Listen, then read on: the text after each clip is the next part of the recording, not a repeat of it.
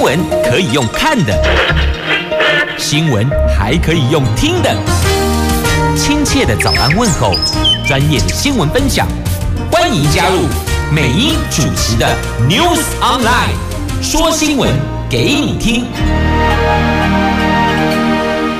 亲爱的朋友，大家好，大家好，大家好，欢迎您再度锁定收听 News Online，我是美英，我是谢美英。听桑尼拉特，就跟着节奏动动身子，感觉心情好像一大早因为这个旋律而变得比较美丽了。但是呢，接下来看看天气，再听听新闻，恐怕就没有那么美丽喽。来来来，这今天天气不美丽，原因在哪里呢？在于哦，不是欧岸天就是得落雨啦，那只有竹竹苗看得到阳光呢。双北市桃园，我们的北北桃。双北白天会下雨，桃园则是哦暗天了。不过现在似乎感觉阳光有一点点穿透云层，露露小脸儿。不过只是感觉阴天的态势哦。您看一下是不是这样呢？温度则是介于二十一度到二十四度，温度并不高哦，高低落差不大。那么竹竹苗呢是二十一度到二十八度。都是阳光露脸的晴朗好天气呢。好，那么接着来看四大报的这一则头版头，四大报拢在公司里呢，到底是多几条这大条嘞？来告诉您，股市高起高票啦。讲股票可能你们比较了解，而这次是股汇是双杀呀，外资大逃杀，台湾股市遭到血洗。大盘狂泻五百九十六点，写下了历史上第七大跌点。台币则是重贬一点九九角。或许这个时候你会问：啊，啊，那金管会的都为的有啦，金管会有动作啦。那么扩大限空令，就是金管会。拿出来要救台湾股市的就扩大限空了。那国安基金喊话持续护盘，为什么要喊话啊？你护盘就护盘，为什么要喊话？哎，话我大概怎样喊给散户知道，大户也明了。国安基金持续护盘，那再来限缩借券卖出，调高融券保证金。这因为股市暴跌，金管会扩大限空令，就嘛就用这类来救股市啊，该怎么办才好呢？所以，如果您这两天可能有一些投资相关的想法哈，我跟你说，这两天只要买股票的朋友心情都没有很漂亮，千万不要找他们谈投资，一起来和你看起来面有面嘎啦。这台湾股市大逃杀，股会啊，不是只有股市哦，股市会是大逃杀，加权指数崩跌将近六百点，台币兑换美元也贬了将近两角，就是一点一点一一点九九角，等于说差零点零一就两角了哦。啊，金管会。政企局也再次出口扩大限空救市场，宣布今天起最低融券保证金成数提高到百分之一百二十，每天盘中借券卖出限额再降为百分之十啊！那国安基金。会密切关注持续的护盘。这你看，双十国庆连假期间，国际政经还真是不平静呢。美国加强了对中国大陆晶片的禁令，全球晶片股重挫，国际货币基金也下修全球经济成长到百分之三点二，这个可是写下了二十年来最弱的记录呢。那昨天我们的股市惨遭外资卖超三百四十一亿。加权指数重挫五百九十六点，收在最低哦，一万三千一百零六点，跌幅百分之四点三。这可是所有亚洲股市跌幅之冠呢！这里得第一名，这个拿第一名真的心情一点都不开心哦。那刷新了史上第七大单日跌点的记录，上市柜总市值单日就一天哦，蒸发掉了二点零九兆。台币也重贬了一点九九角，最后收盘三十一点八六七。这个时候，您可能也要关心一下我们的护国神山哦，台积电。台积电大跌三百六十五点五元。收盘四零一，呃，收收四零点五，这创下了挂牌来单日最大的跌幅哦，收在四百零一点五啦，它等于是大跌了三十六点五，不是三百六十点五，就把就回回矿就怎么可能会跌三百六十？那不都哭死了哦，这。也不符合我们股市的游戏规则了啊！那昨天台积电是四百零一点五元，这个数字写下了挂牌以来单日最大跌幅，半导体族群全部倒成一片，投资人都在问护国神山怎么了？纯股族更是感叹啊，越跌越买，股价却越买越跌。这不是在绕口令，其实一般人都会想说啊，你跌下来我就买，因为我是存股族，我不是要短期进出的，我就是逢低买进，然后呢，摆在那，供在那啊，每年就是配股配息嘛。可是发现哈，我认为应该已经低了，也已经到了不能再低的点，怎么回事？我越跌越买，然后买了之后才发现，怎么还继续往下走，越买越跌，这下子。连存股族都糊涂了，到底怎么啦？现在股汇市双杀，状况不太妙呢。台币直冲三十一点九元的防线，现在看来是摸不到底的。统一投顾的董事长李方国提醒大家，现在下跌是系统性风险，变数太多了。非常不适合用过去的经验来预测，因此建议投资人降低持股，保持现金部位，保守观望为宜呀。好，这个是来自统一投顾。董事长所做的提醒，那上市柜营收最强九月确实在上月，但不代表十月还继续这么威力无比大哦。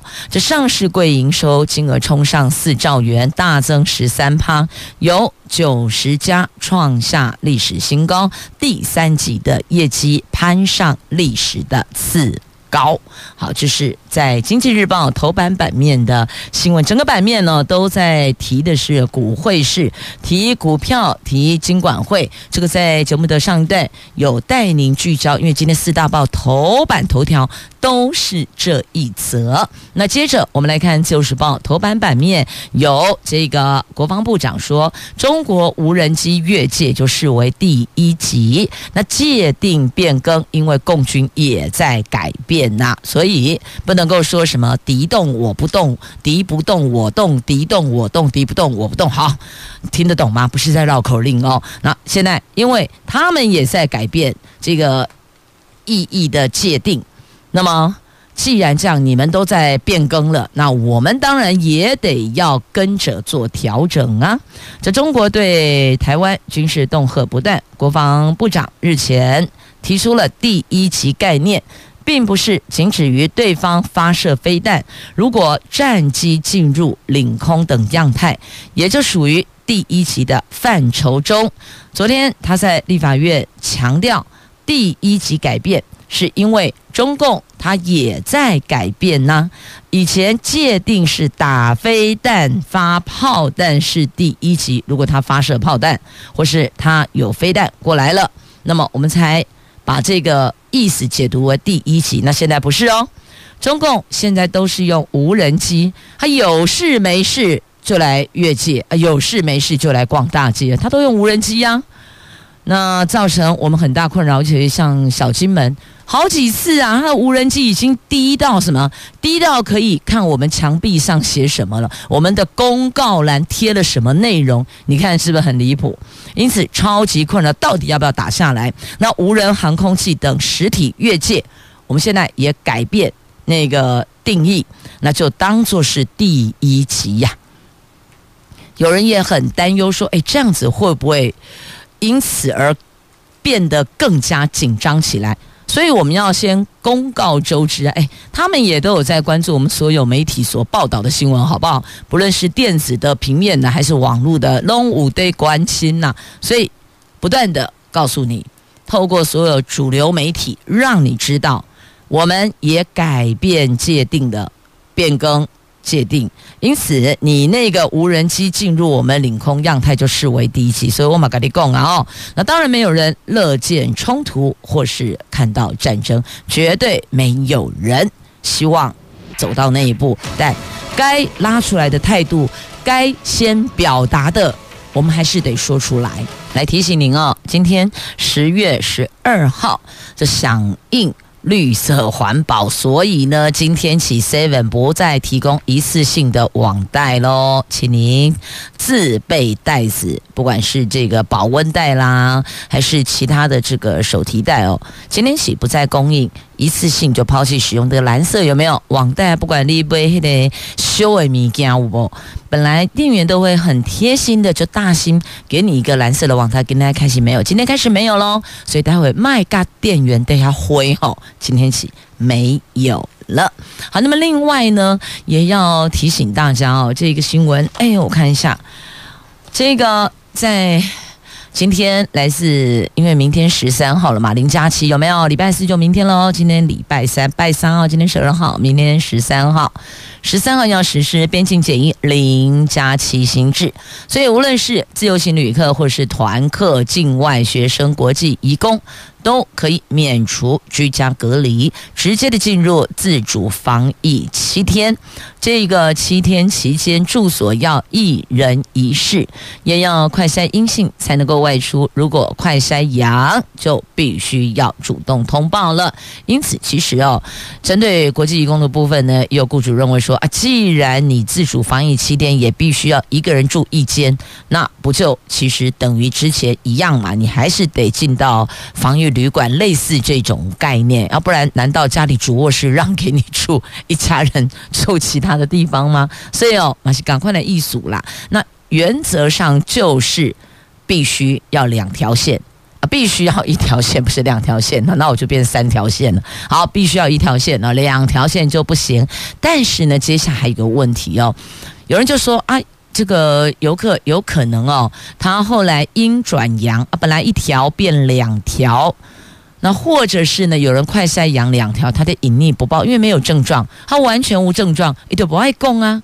那所以，请问有没有可能会让上升的本土疫情更加的严峻呢？因此哦，学者提醒大家，第三季接种六个月，预防住院的效果就砍半了。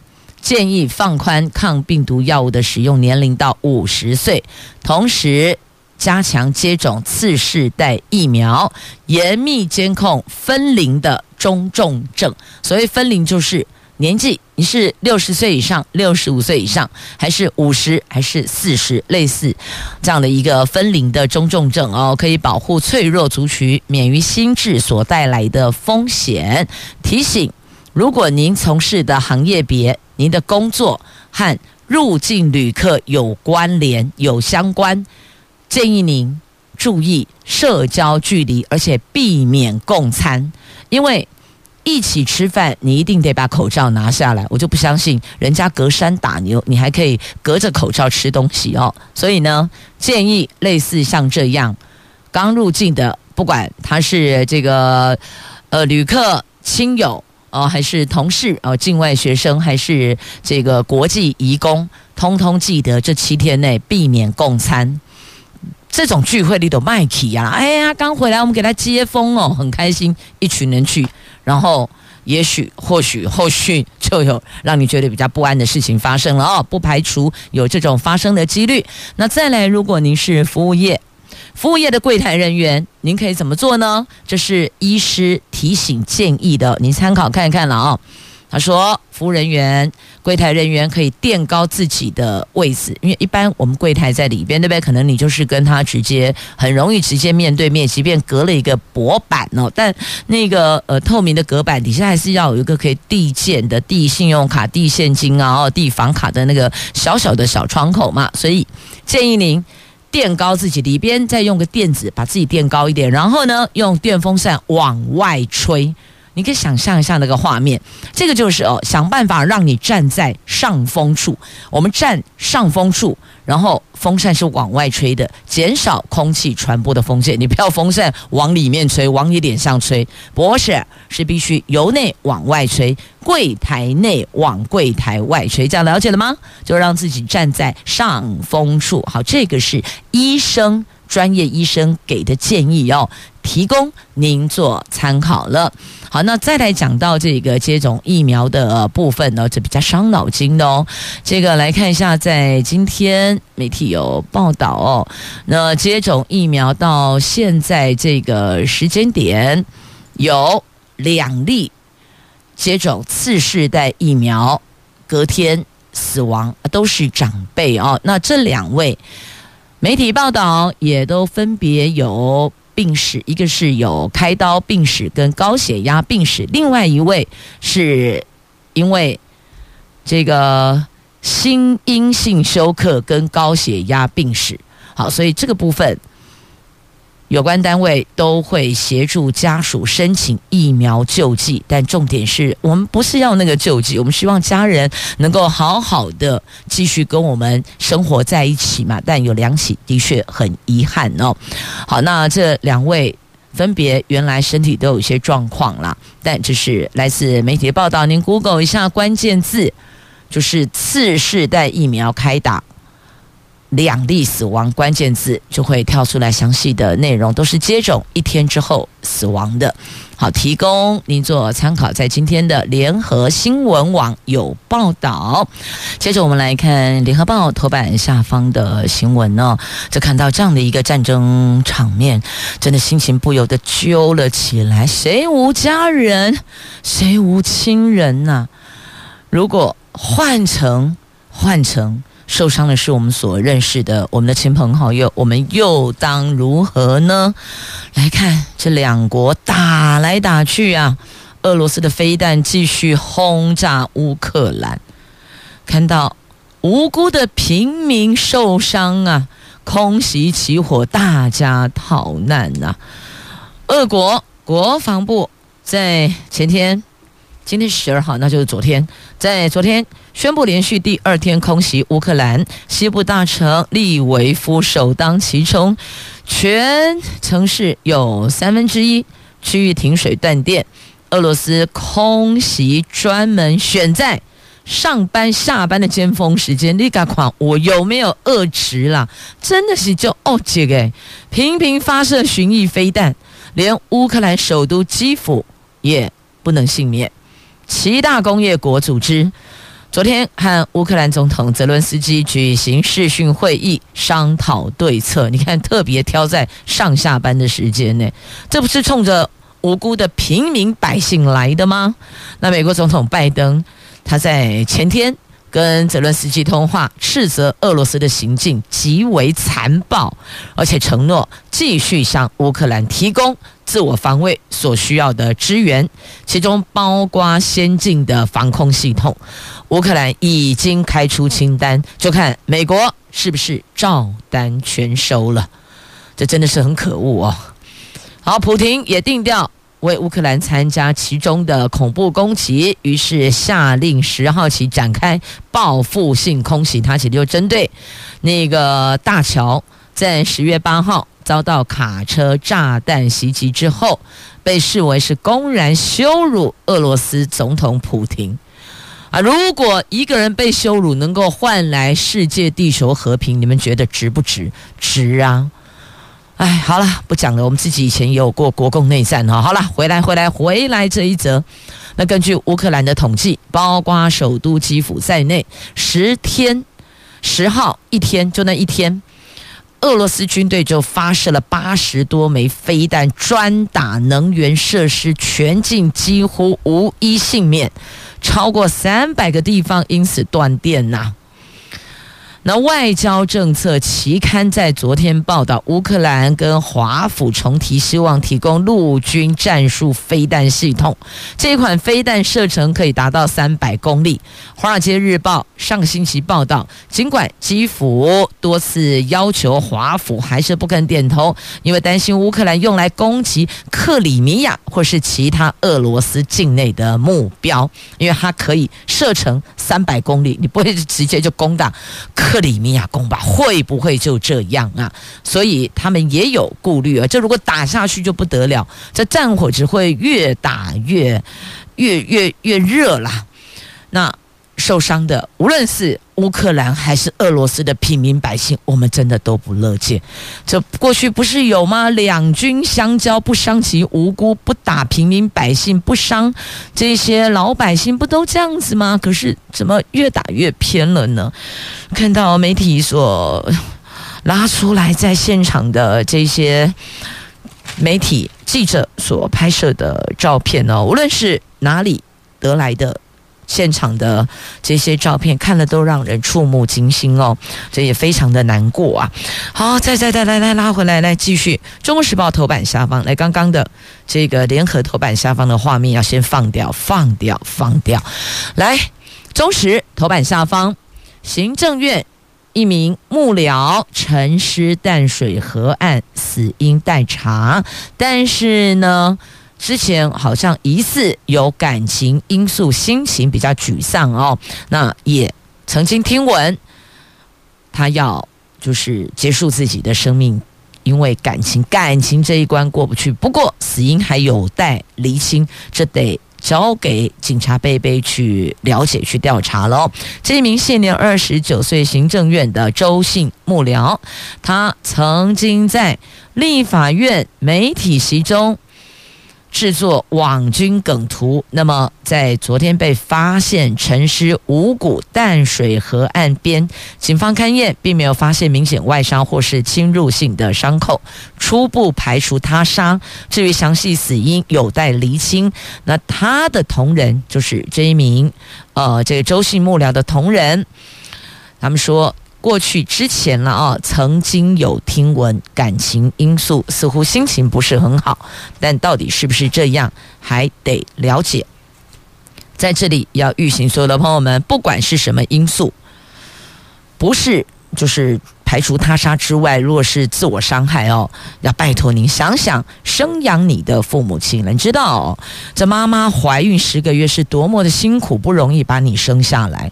你无论是因为感情因素，还是其他的这个情绪上的因素，你过不去，请问你对得起生育你的妈妈吗？你对得起你的娘亲吗？你对得起关心你、疼爱你的？亲朋好友们吗？人生不是只有一个感情的对象，你必须为他而生而死，不是的。山不转路转，你会发现有时候就是。过了这一件事情之后，人生还是有无限美好的风景的。千万不要因此而想不开，伤害自己。你伤害了更多疼爱你、关心你、在乎你的亲朋好友，尤其是你的娘亲啊！来提醒您哦，这北部天气转变，转湿湿凉凉的哦。那秋台桑卡最快生成的时间是明天，好，东北季风持续影响。昨天全台湾最低温是宜兰十七点四，那今天各地低温大概都有回升一点点，但是哦，北部地区、宜兰地区还是感受到偏凉，大概二十一到二十三度吧。桃园以北到花东容易有降雨机会。另外呢，秋台秋天的台风哦，秋台桑卡最快明天十三号生成，礼拜六到下个礼拜一会影响东北风再增强，那是不是会对台湾造成影响？目前还不确定，有待观察。那中南部日夜温差高达十度，所以如果您有家人亲友住在中南部的哦，提醒他们，尤其长辈哦，早晚温差大，记得添加衣裳。那如果太冷的话呢，提起哦，温差太大呢。太早就是透早行迈出门啦，就是太早的时间呢，温度会比较低一点。老人家不是有的四点多五点就出来运动了，啊，请他们先在室内哦，先在家里休休息的。再出门，那注意保暖。还有长辈出门，记得请他们身上穿着的衣服要亮色，亮一点。有时候呢，日夜交替的时候，视线比较不明，所以呢，保护自己，也提醒驾驶人。所以那个。长辈的穿着的衣物，他如果常常大清早会出门运动，清晨夜呃这个天色还很昏暗的时候，提醒他衣服要穿亮一点的颜色哦，这个叫保护自己。好，那么接着《自由时报》头版下方来看哦，中央警力要进驻选举治安热区，因为选情升温，可能在这个地方需要看到警察背背的。这个见警率要提升啊，譬如说宜兰县呐、彰化啦、云林啦，下一波规划支援苗栗跟南投。这随着选举投票日逼近，竞争白热化的云林、彰化、宜兰。已经成了选举的治安热区。警政署长黄明章为了破除可能来自地方人情压力，昨天指派刑事警察局副局长黄家祺跟黄建荣分别到云林三县市召开查贿治暴工作会议，而且率中部打击犯罪中心和相关的外勤大队长拜会三县市。检察署检察长会后立刻指派三个外勤侦查队专责支援这三个治安重点地区，目的就是透过中央警力支援地方，破除地方势力可能会产生的干扰啊。那除了全力支援刚刚提到的宜兰、彰化、云林，接下来还规划苗栗、南投等选情热区，协助侦办相关敏感贿选和暴力介入选举案件。来确保情资来源隐秘性，以及破除地方警局可能面临的人情压力呀。所以要先发制人的概念。不过最近听说好像茶会小组已经在动作了哦，买票不可以，卖票也不行。那过去可能大家认知是直接买到选举人手上，起码不是，起码是把条啊卡。绑桩脚，所以现在查查的重点在绑桩脚。那还有一些细节，看警方查会小组如何去厘清了。好，这是在今天《自由时报》头版下方的新闻。接着我们要再看，我看就连接这一则好了。来，安平古堡，安平古堡文化部说要有些国内呃园内的古迹要更名热兰遮堡，安平古堡名称不变。哦啊，有乡亲就说啊，你是假霸雄赢西不啊？学者就说这个是去中国化，哎啊，到底是怎么个回事呢？啊，这个城内。有其他的古迹要做名称的异动，好，文化部文资局审议通过了。台南市安平古堡里的有两处的国定古迹合并更名为热兰遮堡遗构，哦，那也叫等啦，却引发了在地强烈的反弹。文化部昨天赶紧解释哦，安平古堡的名称不变，只是国定古迹名称调整为热兰遮堡遗构。遗就是这个遗留的遗，构是机构的构。但是哦，台南文史工作者说，以荷兰语“热兰遮堡”为名，有独尊单一时代之嫌呐、所以你看，这公来公去哦，就看你从哪一个角度切入去看待了。文化部说，安平古堡园区内有。台湾城残基叫安平古堡残基，跟热兰遮城原继城内建筑遗构有两处国定古迹，这两处古迹先前公告的古迹范围跟指定理由不完整，哦，漏漏灯啦，反正哦，我跟你说，官方解释弄给漏漏灯啊，结论就是要把它做名称的变更。地方乡亲觉得啊，林喜波代记说假霸雄赢喜波啊，为什么要这么做呢？好，大家看一看了哦。同样一个事情，你从不同角度切入，你可能看到的面向不一样，你的感受也不同。好，《中国时报》跟《自由时报》头版版面都有报道哦。中时头版下方呃，等于是今天大概版面三分之一有报道这一则新闻。那么《自由时报》头版则是用图文的方式来做报道，您就自个儿看一下来龙去脉哦，因为这个是见仁见智，每一个人的想法看法不一样，来关心地震，不是芝麻得当哦。而是要了解、关心今年地震的状况哦。来看今天《自由时报》A 十一生活新闻版面，今年地震持续的活跃，规模六以上的已经有八个了耶。昨天凌晨呢，花东外海发生规模五点九的浅层地震，最大震度宜兰花莲四级。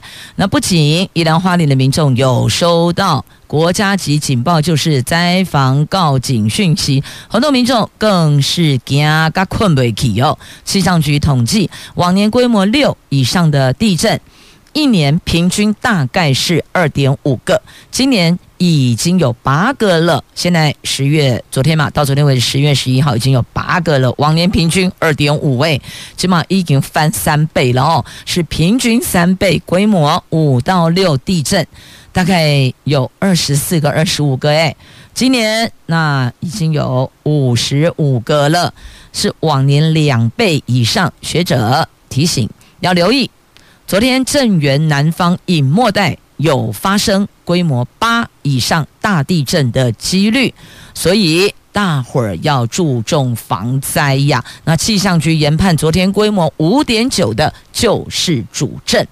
那现在要小心，隐没带是大地震及海啸高潜市区呀，两天内必须要留意四点五级以上的余震，所以再次预请大家，家中摆设物品高处不要再放置易碎物品，或是比较重的，可能会因为摇晃而摔落，那可能会打到自己的家人哦。所以，克米加马西来注意了哦，提醒您。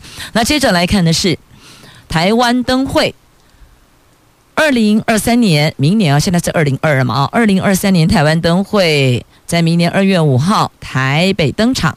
观光局昨天宣布，二零二四、二零二五台湾灯会分别二零二四台南、二零二五桃园举办。那明年在台北市啊，那本来有一个叫做全球最大灯，也就是要把台北的大巨蛋。把它给摇身一变，成为全球最大灯。告诉你，现在大巨蛋点灯破局了。明年台湾灯会在台北，但是原来构想大巨蛋点灯不啊了。柯文哲怒批内政部卡关，内政部花敬群次长说是台北市府对不起民众哦。这为什么呢？柯文哲说，内政部审一个防火避难性能审查，能够从去年四月到现在审个一年半，所以。柯文哲说：“人家要挡你，你有什么办法呢？”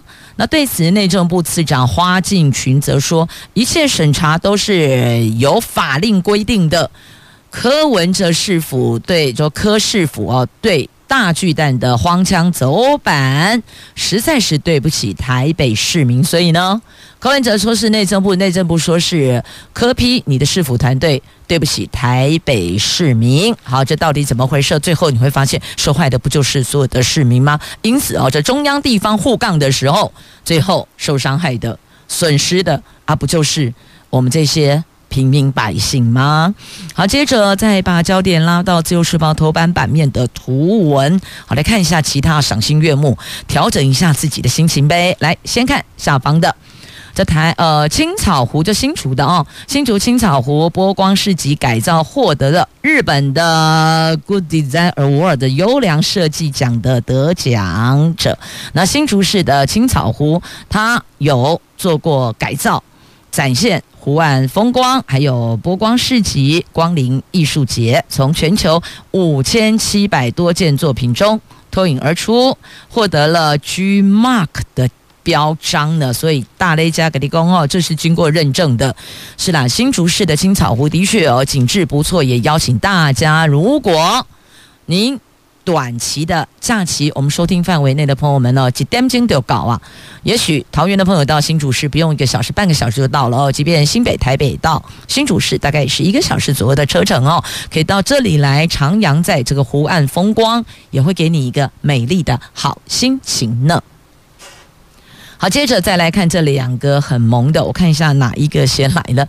好，来看一下这个大胆刁民，但是呢，这个大胆刁民啊，好受到大家的喜欢呢，我也不知道为什么。赶紧共力的了解啊，因为他超可爱的这个刁民，嘿嘿嘿，就是黄喉貂。太平山国家森林游乐区的工作人员在翠峰湖环山步道看到了。黄喉貂，他叼走游客的拐杖，啊，同伴还在旁边帮忙把风，哎，你看他们也是走团体的概念哦。